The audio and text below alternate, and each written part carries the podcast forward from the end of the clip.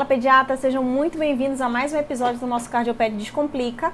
Hoje a gente vai falar sobre a forma mais fácil de prevenir uma das lesões cardíacas adquiridas mais frequentes na nossa criança. Eu sou Jéssica Alves, sou cardiopediatra e sou professora de residente de pediatria e de pediatras. Hoje você vai tomar consciência da simplicidade que é prevenir um tipo de lesão cardíaca na infância e que somente você, pediatra, consegue fazer essa prevenção. A gente já sabe que as cardiopatias congênitas são muito difíceis de serem prevenidas, mas essa especificamente é responsabilidade sua, lá na sua urgência, lá no seu consultório, de fazer a prevenção desse tipo de lesão cardíaca na sua criança. Claro que a gente está falando da cardite reumática, né? a mais cruel das sequelas da febre reumática. Essa é uma doença pós-estreptocócica que é rotina de vocês, né, lidar com a estreptococcia dos seus pacientes, então aquela faringoamidalite purulenta pode evoluir com essa doença catastrófica, que apesar de não ser tão comum, existem 471 mil casos por ano. Mas apesar de não ser tão comum, existem 471 mil casos novos por ano no mundo fora 15 milhões de pacientes com cardite reumática crônica no mundo inteiro.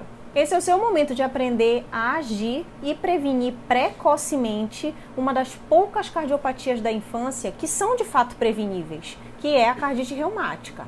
E o que é melhor, com remédio de baixíssimo custo, de facílima acessibilidade, é um remédio extremamente acessível e que você tem critérios para te guiarem nessa decisão. Então você não precisa tomar uma decisão, fazer uma escolha de iniciar ou não esse medicamento da sua cabeça. Você tem critérios que conseguem te direcionar quando esse seu paciente chega na urgência. Eu, particularmente, já vi de tudo nessa vida. Se você não se atenta para o que você precisa fazer, para quem precisa receber essa profilaxia, esse tratamento estreptocócico e também trata, além do que é necessário, quem não precisa, você acaba é, comendo umas bolas aí, né? Passando por cima do que realmente deveria ser feito. Eu conheço uma pessoa que passou quatro anos da vida tomando penicilina G-benzatina porque tinha o ágio positivo. Fui questionar se ela já tinha tido é, é, sintomas de febre reumática e não, era um asno persistentemente positivo e foi tratado como febre reumática. Vocês vão já ver que isso não tem, não entra em critério absolutamente nenhum para indicação de tratamento de profilaxia secundária de febre reumática. Em contrapartida, já vi criança com febre reumática sem receber penicilina G-benzatina, mesmo depois de já ter feito lesão cardíaca. Então, os extremos a gente vê bastante. Eu não quero que vocês estejam nem no extremo da, da, do tratamento inadequado, nem no extremo do não tratamento, tá bom? Pode ser que você tenha pena de indicar para o seu paciente o melhor tratamento, a melhor escolha de prevenção da febre reumática e de tratamento da faringoamidalite por conta da dor, porque é um bebê muito pequeno, ou porque a mãe te limita, diz, não, doutora, eu não quero esse, eu prefiro o via oral, mas eu preciso que você entenda a importância desse medicamento. Somente esse medicamento te dá certeza que é a penicilina G-benzatina, te dá certeza de que seu paciente está fazendo a dose adequada para erradicar o estreptococo para evitar que o seu paciente faça surto de febre reumática, consequentemente evitar o risco da cardite reumática. Todas as vezes que uma mãe te disser que não quer fazer bezetacil porque dói a injeção, converse com ela e explique que uma cirurgia cardíaca dói bem mais.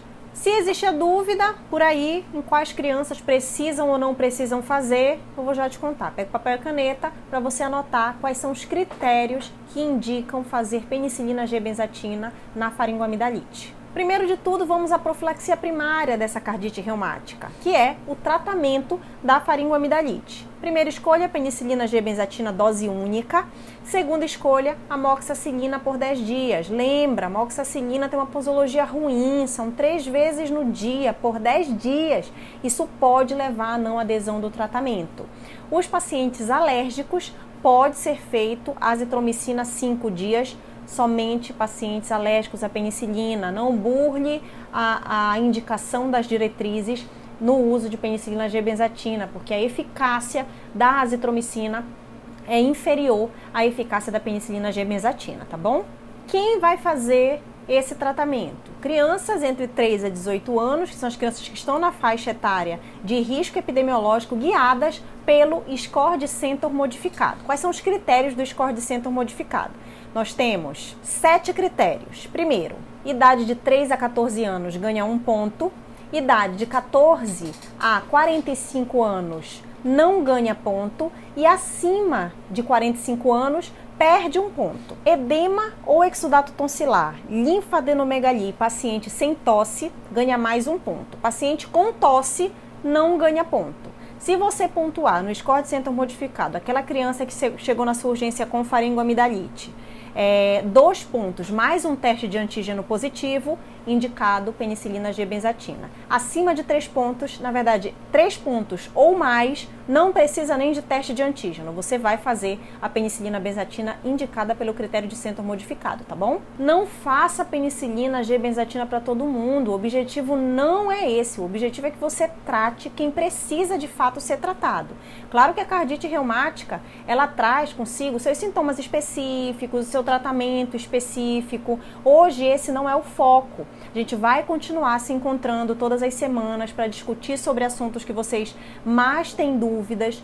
É, se você ainda não me segue, eu vou deixar aqui o endereço do meu Instagram, do meu canal do YouTube, Facebook, Spotify, para você continuar aprendendo, é, crescendo em conhecimento na cardiologia pediátrica, para que esses pacientes não sejam mais tabus para você, para que você consiga desenrolar um raciocínio clínico, um diagnóstico precoce, um tratamento adequado para qualquer criança sugestiva de cardiopatia ou principalmente na prevenção é, de cardiopatia adquirida na infância que seja necessário. Se você gostou, compartilha com algum amigo pediatra que precisa aprender o que você aprendeu hoje aqui. Deixa aqui suas dúvidas, curta, salve esse vídeo se você não conseguir terminá-lo hoje, para que você consiga é, assisti-lo completamente. A gente se encontra semana que vem. Um beijo!